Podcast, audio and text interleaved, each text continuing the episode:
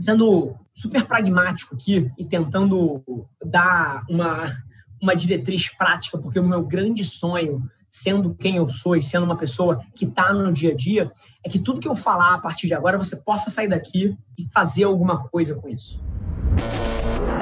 Esse é o Nas Trincheiras. Então, tendo dito esse meu grande sonho, eu acho que a primeira pergunta que todos vocês têm que se fazer é onde está a atenção das pessoas. Essa é a pergunta-chave. E o motivo que eu falo isso, que eu não dou uma recomendação específica sobre uma rede ou outra, é porque esse é um tipo de conselho que vai ser perene. Na hora que você entende que fazer marketing, que pensar negócio é sobre você entender aonde está a atenção das pessoas e orientar as suas estratégias para lá, esse conselho serve para 2020, esse conselho serve para 2274. Então pare e pensa sobre isso, no seu mercado, aonde está a atenção das pessoas. Quem é a blogueira? Quem é a rede social? Quem é o criador de conteúdo? É, cara, será que é áudio, vídeo, texto? O que, que indexa melhor ali dentro? O que, que funciona melhor ali dentro? Porque no final do dia, é essa a pergunta que você está respondendo. Não é sobre vídeo, não é sobre áudio, não é sobre texto.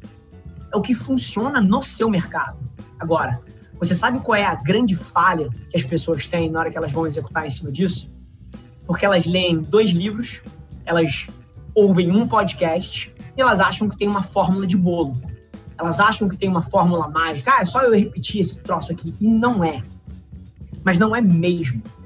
A sua estratégia, ela tem que ser autêntica no ponto de que você vai botar coisas na rua, você vai testar e você pode partir de qualquer lugar.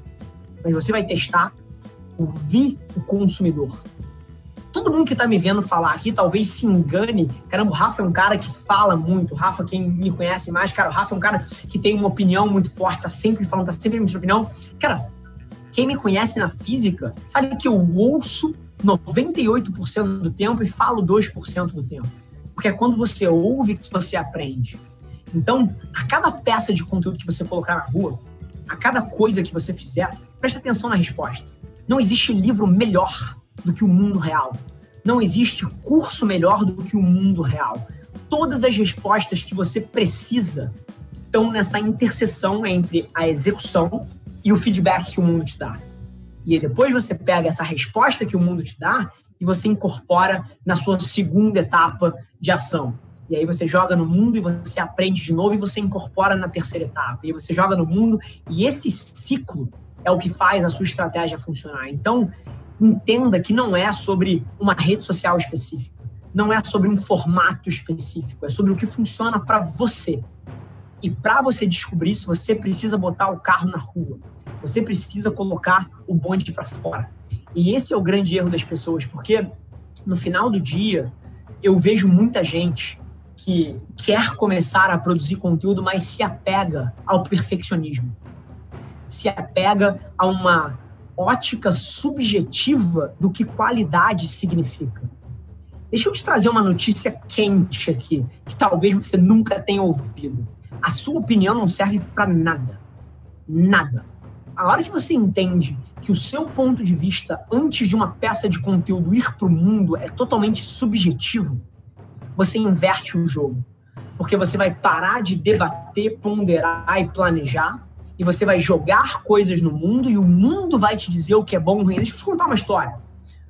Eu acho que das 10 peças de criativo, ou seja, conteúdos, que melhor performaram na minha história e que viralizaram e que ganharam uma repercussão tremenda e que trouxeram um negócio, eu acho que 8 das 10 eu não gostava.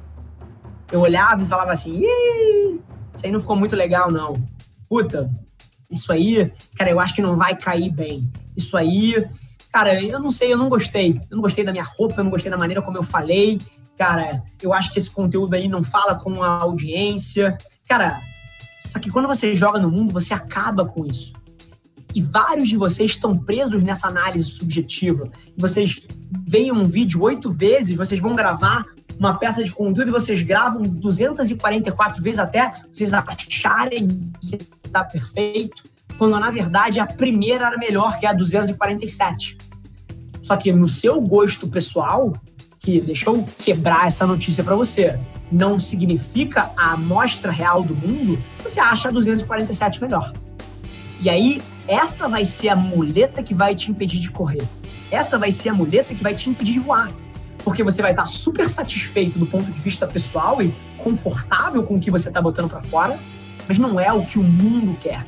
Não é o que as pessoas precisam, não é o que vai mais ressoar com o ser humano na outra ponta.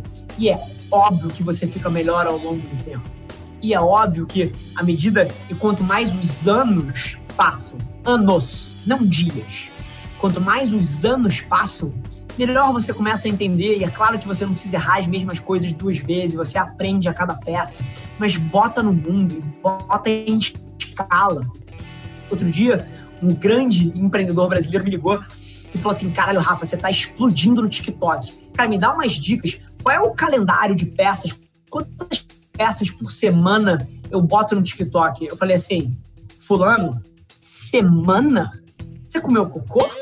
É dia. Eu colocaria nove vídeos por dia no TikTok. Ele, que isso, Rafa? Nove por dia? Eu falei assim: é, é nove por dia porque não existe nenhuma plataforma em 2020 que está te distribuindo como o TikTok. E, e, esse é o grande erro. As pessoas elas olham para uma coisa que está explodindo, que pode trazer resultados desproporcionais, e elas vão só até a página 2. Quando, na verdade, quando você descobre uma avenida dessa, você deveria ir all-in, igual no poker. Quando você está com um par de ais e você pode dar um all-in cego sem ver as outras cartas, porque a probabilidade de você ganhar é tremenda. Aqui é igualzinho. Quando você descobre uma avenida, você deveria ir com tudo.